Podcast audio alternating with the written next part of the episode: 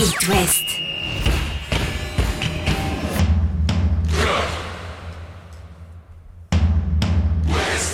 Cop West. Chaque lundi et jeudi à 21h.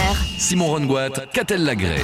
Salut Catel Bonsoir tout le monde. Et bonsoir à tous, on va parler foot évidemment, pendant un petit quart d'heure vous en avez l'habitude. Le jeudi soir c'est l'avant-match, il n'y avait pas hein, de rencontre de championnat le week-end dernier, On a suivi un peu la trêve internationale. Notre invité dans un instant va faire un petit bilan du mercato du Stade Rennais avec nous et puis évoquer évidemment la suite de l'actu rennaise, notamment la Coupe d'Europe qui arrive très vite avec Tottenham. C'est Florian Maurice, le directeur sportif du Stade Rennais. On aura également des petites infos d'avant-match sur tous les clubs de l'Ouest. Chaque lundi et jeudi à 21h. C'est Cop West sur It West. Bonsoir Florian Maurice. Bonsoir. Bonsoir Florian, merci de nous accorder quelques minutes en ce début de saison euh, qui s'annonce palpitant. Alors on va parler championnat, on va parler Coupe d'Europe évidemment. Un mot euh, de ce mercato d'abord qui fait rêver de nombreux clubs, qui fait rêver vos supporters surtout et ça c'est bien l'essentiel. Euh, vous avez cassé la tirelire cet été, gros investissement total de, près de, de 80 euh, millions. Le club qui a le plus dépensé en Ligue 1 hors PSG qui est, j'ai envie de dire hors, hors catégorie.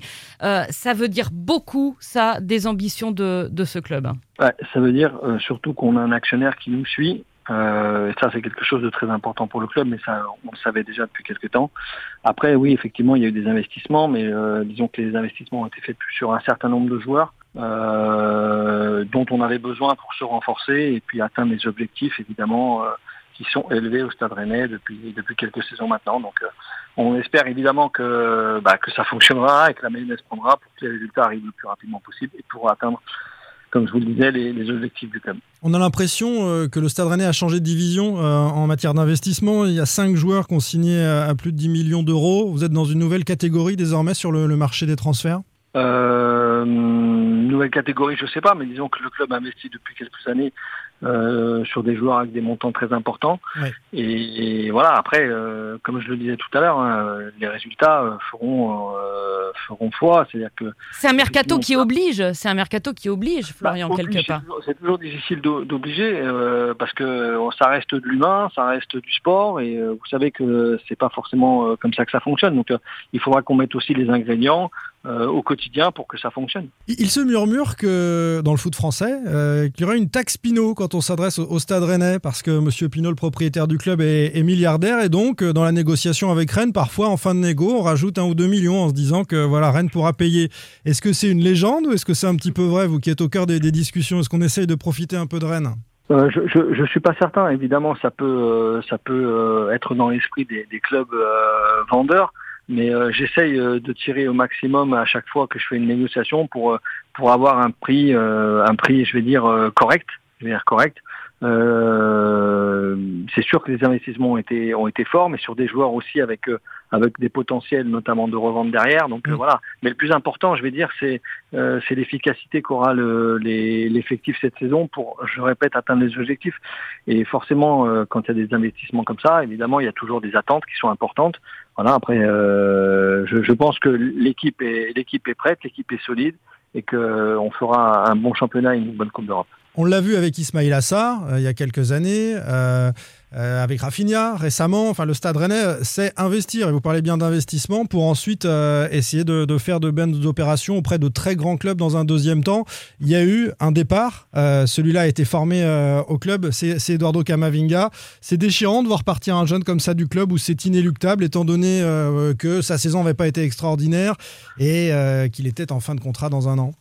Bah, c'est surtout sa situation contractuelle qui fait que on, a trouvé une solution euh, comme celle-ci. Euh, disons que voir partir un jeune issu du centre de formation euh, dans tous les clubs, notamment celui que j'ai fait précédemment, c'est des choses qui sont qui sont entre guillemets un peu logiques. Surtout quand des clubs comme le Real Madrid, comme euh, le Bayern de Munich, comme euh, Manchester United, comme Chelsea arrivent à un moment donné. Il y a des choses qu'on peut plus on peut plus assumer entre guillemets.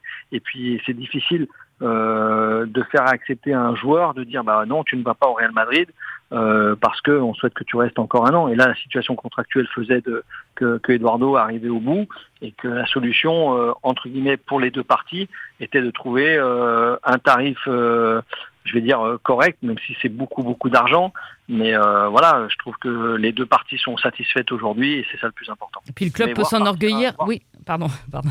et voir partir un joueur au Real, au Real Madrid. Quoi. Ça, reste, ça, ça reste pour le club quelque chose de, de, de magnifique et ça laisse entrevoir bah, que la formation à Rennes existe depuis un bon nombre d'années maintenant et que depuis quelques années, bah, euh, le club travaille très bien et met aussi en évidence ses jeunes. Et euh, effectivement, après, c'est très dur de lutter contre des clubs comme, euh, comme le Real Madrid, comme, le, comme Chelsea, comme Manchester United. Oui, c'est ce que j'allais dire. Vous pouvez vous enorgueillir d'avoir euh, vendu Kama au, plus grand club du monde.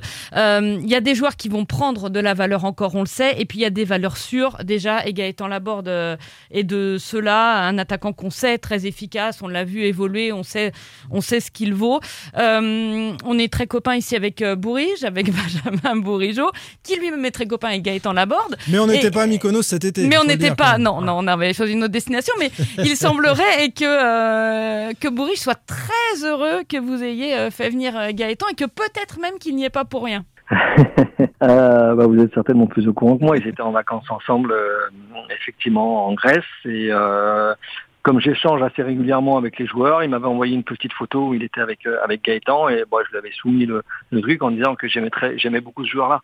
Donc voilà, après euh, euh, à cette époque-là, on n'était pas euh, encore enclin à, à, renforcer ce, cette position-là, mais l'opportunité a fait que on, on, a pu le faire. Donc, euh, bah, je, on est tous très contents et très heureux d'avoir Gaëtan avec nous. Il va nous apporter aussi un petit peu d'expérience parce que mm. on parle souvent de joueurs très jeunes, des investissements, mais le plus important, au-delà des investissements, c'est bah, que l'équipe tourne, l'équipe fonctionne. Après, évidemment, si le club est amené à faire de, des, des plus-values sur des joueurs, ça sera forcément très bien. Mais l'objectif principal quand on, quand on travaille dans un club, c'est d'avoir des résultats, de se qualifier pour la Coupe d'Europe, de gagner un titre, de gagner une Coupe de France. De...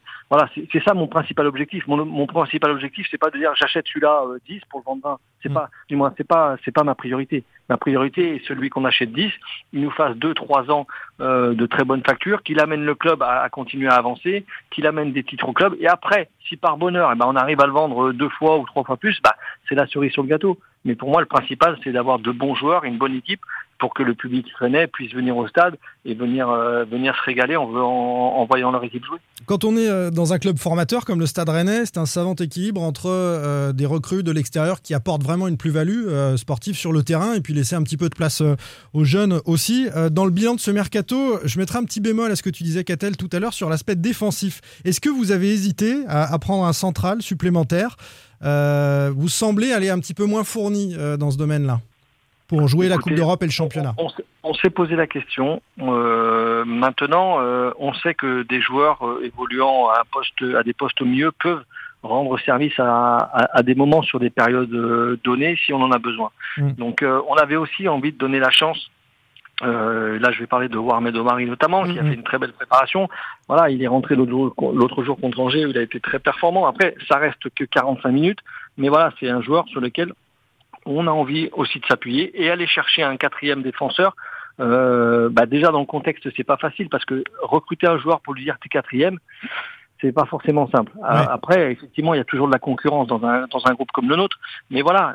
Mais on pense que au moins jusqu'au mercato d'hiver, on aura la possibilité de, de, pouvoir évoluer avec les, avec les, les, joueurs qu'on a aujourd'hui sur l'aspect défensif. Il y a beaucoup de clubs de Ligue 1 qui tournent avec quatre centraux. Hein. Vous avez Badé, Aguerd et Omari, et peut-être alors vous pouvez faire descendre un milieu. Hein. C'est ça le, la solution. Tout à fait, ouais, tout à fait. Et puis on verra cet hiver où on en est de cette Europa League conférence, Florian, parce que ça aussi, ce, ce sera déterminant. Vous attaquez jeudi prochain au Roison Park face à Tottenham, le gros morceau de, de la poule. Hein. Euh, on le rappelle, sinon c'est Murat et le Vitesse Arnhem.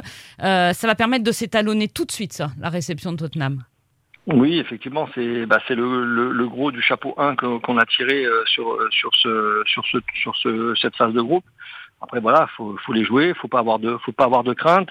L'année dernière, on a joué la Champions League contre Séville et Chelsea, où je pense qu'on avait fait plutôt très bonne figure, euh, que ce soit au Razon ou, à Chelsea, même si à Séville on avait pris l'eau, même si on avait pris qu'un but. Mais voilà, on va devoir s'étalonner contre ce type d'équipe-là. Mais je pense qu'on voilà, on a on a les moyens de, se mesurer à, ce type d'équipe-là. Et voilà, c'est une compétition différente que le championnat et on a envie de la jouer à fond et on la jouera, on la jouera grandement. Le Stade Rennais est un club qui grandit, quatrième saison européenne. Ça donne des certitudes aussi dans toutes les strates euh, d'un club, euh, cette habitude européenne. Certitude, je ne sais pas si on peut appeler ça des certitudes. Disons qu'on a envie de continuer à, bien travailler, à s'installer dans le haut du tableau euh, du championnat de France notamment, d'aller découvrir chaque année l'Europe et d'aller y, figurer de, la meilleure des manières. Voilà, cette, cette Coupe d'Europe euh, n'est pour moi pas une, Coupe d'Europe au rabais. Il y, a des, de très bonnes équipes et je pense qu'on on, on pourrait y faire bonne figure également. Donc euh, on a des objectifs importants que j'ai envie de relever, que l'équipe a envie de relever, que le club a envie de relever. Donc voilà, c'est en tout cas très très intéressant mais on peut pas dire en football qu'on a on ait des certitudes. Voilà, il peut se passer tellement de choses que voilà, il faut toujours être attentif et vigilant, et c'est ce qu'on essaye d'être. Et ça va vous faire votre première semaine à trois matchs. La semaine prochaine, Reims ce week-end, Tottenham donc, puis Marseille au Vélodrome. Ces trois matchs-là sans Jérémy Doku. Hein. J'ai cru comprendre qu'il était euh, out déjà euh, pour ces trois matchs. Hein. Oui, tout à fait. Ouais. Oui, c'est sûr que c'est c'est une perte importante pour nous parce que voilà, il avait euh, très bien débuté la saison. Malheureusement, cette cette blessure euh, vient euh, au mauvais moment, mais une blessure, ça vient toujours au mauvais moment. Donc, euh, on fera on fera sans lui, mais euh, voilà, on, on, met tout en œuvre du côté des du staff médical pour le remettre en selle le plus rapidement possible, mais pas pas non seulement le plus rapidement possible, mais le mieux possible pour que pour le plus longtemps possible. Ouais. Doku qui est souvent tranchant, hein, tranchant offensivement, qui fait des différences. Le Stade Rennais a d'ailleurs des, des petites difficultés statistiquement, en tout cas depuis le début de saison à marquer. Alors est-ce que l'ancien attaquant que vous êtes, Florian, va donner quelques petits conseils au creux de l'oreille des, des, attaquants rennais bah, disons que j'essaie de discuter un peu avec l'ensemble des joueurs, hein, pas seulement que les attaquants, mais euh, voilà. Après, euh, voilà, avec l'arrivée de Gaëtan euh, aussi, on prend quelqu'un qui qui aime marquer des buts, qui a, qui a, cette vraiment cette volonté-là. Donc j'espère qu'il emmènera tout le monde derrière lui dans ce sens-là pour que les autres puissent bah, puissent à nouveau marqué parce que Martin Terrier c'est 9 buts, 7 pas décisives l'année dernière je crois. Oui. Euh, Serou Guira 6 et 10 buts. Donc voilà, euh, il faut qu'on arrive à en marquer plus, ça c'est une certitude, mais je suis convaincu que la dynamique va être très bonne. Vous prenez autant de plaisir, Florian, euh, dans votre boulot aujourd'hui de directeur sportif, de recruteur, que dans celui d'attaquant dont, dont, on parlait euh, tout à l'heure. Moi, j'ai l'impression que vous éclatez à ce poste en tous les cas. Oui, mais c'est bah, complètement différent. Un joueur et joueur et, et faire partie. Il y a des petits coups d'adrénaline quand même quand tu arrives le 31 vers 23 h Ah oui, oui, non, mais c'est oui, ça a été ça a été chaud jusqu'au bout. Hein. On a fait un, on a fait on, on a fait un, un, transfert de Romain Del Castillo à 23h57. Donc, ouais. euh, donc voilà, donc euh, mais bon, voilà, ça fait partie du travail et voilà, moi je je me plais énormément dans, dans, ce club, je me plais énormément dans cette ville. Et voilà, donc j'essaie de, de, de, donner le maximum en tous les cas pour ce club, pour, le, pour continuer à le faire avancer, parce que c'est pas depuis que je suis arrivé qu'il avance, il avance depuis un certain temps déjà.